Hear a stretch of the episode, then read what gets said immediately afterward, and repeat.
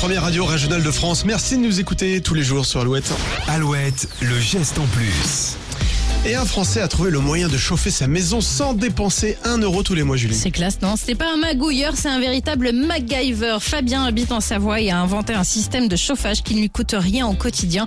Ce bricoleur a recouvert tout un pan de sa maison avec des canettes de soda vides. Ah ouais. 784 au total. Ces canettes qu'il a percées sont protégées par une vitre en plexiglas et reliées à un panneau solaire, un thermostat et des ventilateurs de PC.